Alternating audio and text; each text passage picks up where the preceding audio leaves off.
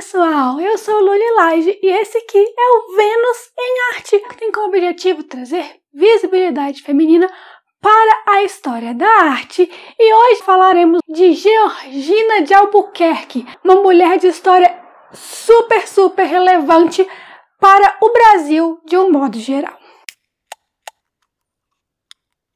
Georgina Moura Andrade nasceu na cidade de Taubaté, no estado de São Paulo, no dia 4 de fevereiro ou maio de 1885. Ela começou a pintar aos 15 anos e três anos depois ela estava participando da décima exposição geral de belas artes aqui no Brasil.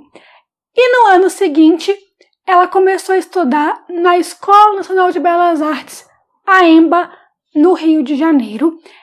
A Emba fez parte de vários momentos da carreira artística dela, desde esse início até ela morrer. Nós vamos ver todas elas daqui a pouquinho.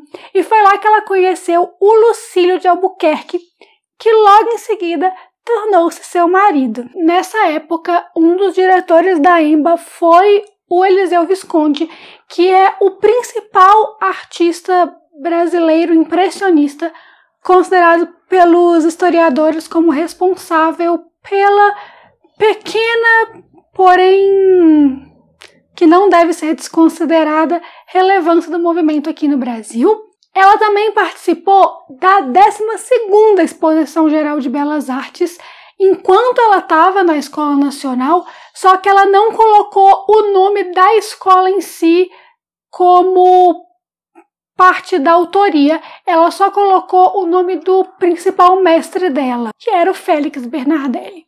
Logo depois do casamento, o Lucílio ganhou um prêmio que permitia que ele estudasse artes em Paris, na França. Então o casal se mudou para lá, eles ficaram lá durante cinco anos, os cinco primeiros assim, anos de casado deles foram por lá. O Lucílio estudando na Académie Julien, que nós já vimos aqui em outros vídeos sobre mulheres impressionistas, que várias delas deram lá porque eram um dos poucos lugares que aceitavam moças, apesar de não ter registro das mulheres que estudaram lá naquela época, eles têm mais registro dos homens mesmo. E a Georgina, ela chegou a fazer algumas aulas livres de desenho por lá também. A educação formal dela, porém, na França, foi na Escola Nacional Superior de Belas Artes, francesa, é lógico, onde ela foi a primeira brasileira a realmente obter sucesso de verdade no processo de seleção. E lá na França, quem ainda era bastante forte, apesar de já não estar no seu apogeu nesse início de século, era o movimento impressionista, que ali era onde as coisas mais aconteceram nesse movimento, era o bercinho deles. Então, alguns mestres dela eram adeptos ao movimento, ela teve contato com os impressionistas, assim, o trabalho deles, o que influenciou a Georgina muito fortemente. Vários especialistas e estudiosos de arte dizem que não podemos considerar a Georgina uma impressionista porque ela não seguia todos os métodos do movimento, acham que ela é mais eclética do que impressionista em si.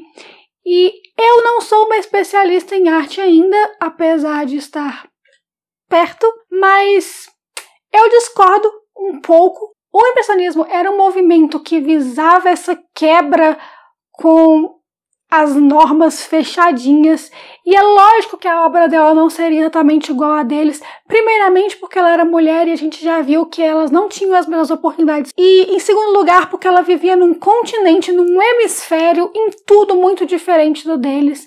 Então, talvez a gente deva dar uma, uma pequena suavizada aí no, no rigor quando há, é uma vida tão diferente.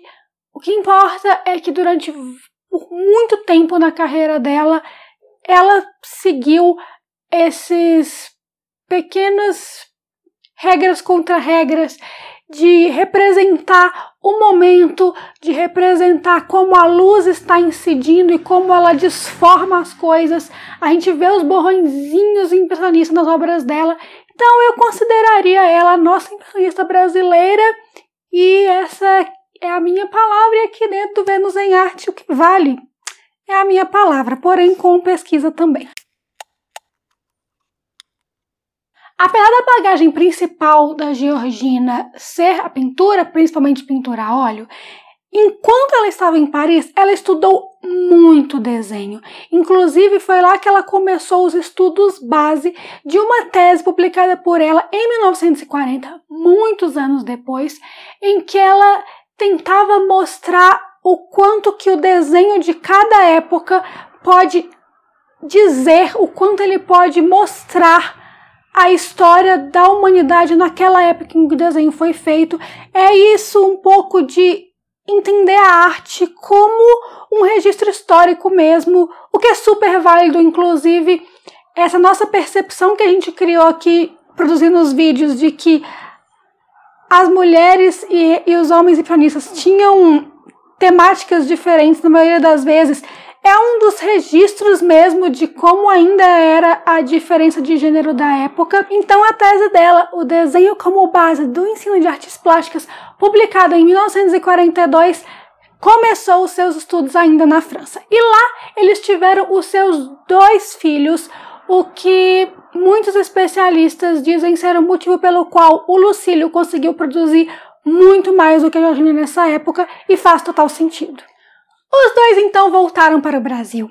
Em 1922, a Georgina produziu a obra-prima dela, que foi o que tornou ela essa figura histórica no nosso país. Normalmente eu mostro as obras no final e as outras eu vou mostrar, mas essa em si vai precisar ser intrometida aqui. O nome dessa obra é do Conselho de Estado e ela retrata a proclamação da independência do Brasil.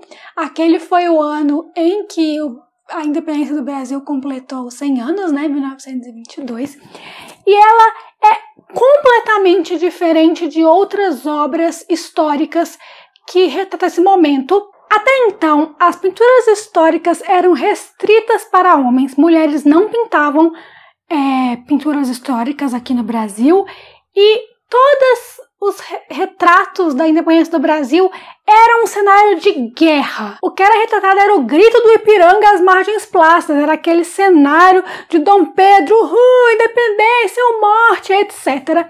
E essa obra é completamente diferente. Ela se passa num lugar fechado, é um conselho do Estado mesmo, é a questão burocrática da proclamação da independência com a figura central sendo a princesa Leopoldina, que tornou-se em seguida imperatriz, uma vez que o marido dela se tornou o primeiro imperador do Brasil.